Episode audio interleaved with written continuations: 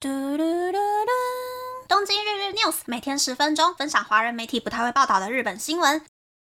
欢迎来到东京日日 news，我是可乐咪。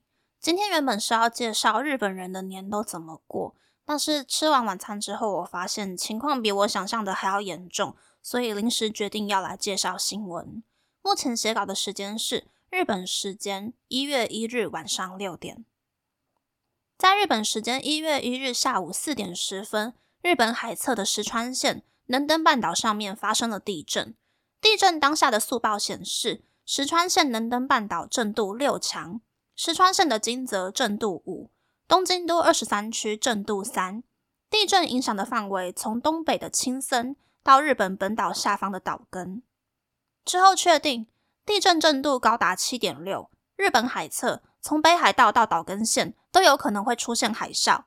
事实上。地震过后，陆续出现了零点三到两公尺的海啸，以及五到六次震度超过五的余震。道路出现毁损，多处地区断电、断水、断瓦斯。当地居民以及回家过年的家人，只能够在三度的气温中往高处避难。日本的媒体也不断强调，即使是第一次地震还完好的房子，经过多次余震之后，也有可能会倒塌。提醒民众，在警报解除之前，千万不可以回家。此外，能登半岛的涨潮时间是晚间七点四十五分左右。日本气象厅预估，晚间可能还会出现高达三公尺的海啸。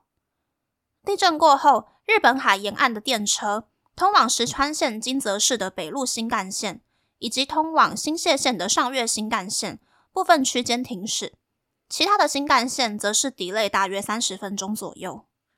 北陆高速公路从新泻县的荒川胎内交流道，经由富山县、石川县到福井县的丸冈交流道，以及能登半岛的路段全面停止通行。日本四大电信公司 NTT Docomo、KDDI、SoftBank、乐天电信讯号也十分的不好。不过，日本原子力规制厅表示，新泻县的东京电力公司博奇一宇原核电厂。福井县的日本原子力发电敦贺核电厂、关西电力公司的美滨核电厂、大范核电厂、高滨核电厂等五间核电厂，目前没有出现异常状况。最近一周，能登半岛可能会出现震度七以上的地震，在房屋出现毁损、气温低于零度，还可能会出现余震的情况之下，灾民们的避难活动非常的艰难。日本媒体主要报道余震速报。以及各种避难须知，还没有开始报道伤亡状况。目前已知最严重的灾害是发生在石川县轮岛市的住宅区火灾。根据新闻台的空拍机有拍到救火的情况，但是木造房屋十分的易燃，火灾范围持续的扩大当中。我自己在地震后的一分钟左右，在家里有感受到大约一分半左右的平移地震，挂在厨房里面的厨具还有房间里面的衣架都有在晃。但其实这种程度的地震，东京一年大概会出现两三次，所以不是算很稀奇的地震。我是在看到地震的震度是七点六之后，才觉得这一次的地震蛮严重的。据说能登半岛当地出现的是跟三一一一样上下摇晃的地震，也就是所谓灾情会比较严重的地震。所以这一次日本的媒体都在全力报道地震速报还有避难情报，并且对观众表示。应该会有很多人经历过多次余震之后，出现害怕的情况。身边如果有落单的小孩或是老人，请拥抱他，安慰他，然后持续的一起赶往避难所。在地震的当下，不是去算灾情有多严重，散播害怕的情绪，而是尽力播报避难的情报，给灾民以及日本全国人民正确的观念。这一点，我觉得是日本的新闻媒体素养最好的地方。这一次的地震会让我觉得很可怕的原因是在于，我前几个礼拜才看到在 YouTube 直播气象新闻的 Weather News TV 的主播在三一一地震的时候播报的画面。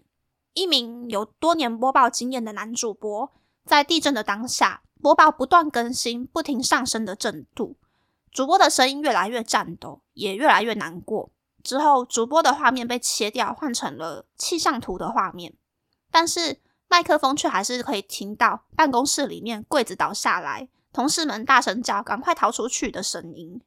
不过，主播还有导播都坚守着岗位，在三一一地震的那五分钟之内，好好的把新闻传达给全世界各地的观众。我会把 Newsweather TV 的影片放在资讯栏，希望有了三一一的教训，这一次的灾情不会那么的严重。截稿的时间是日本时间一月一日晚上七点。那么，那么这次的分享就到这边，不知道大家喜不喜欢这样的节目呢？欢迎大家留言和我分享你的想法。喜欢这个节目的朋友，可以在 Apple、Spotify、s o n KKBox、First Story、Mixer Box 等 Podcast 平台和 YouTube 订阅《东京日日 News》，多多按赞、评分，或是在三岸小额赞助这个节目。还可以在 Instagram 追踪《东京日日 News》Day Day Talk 的账号。拜拜。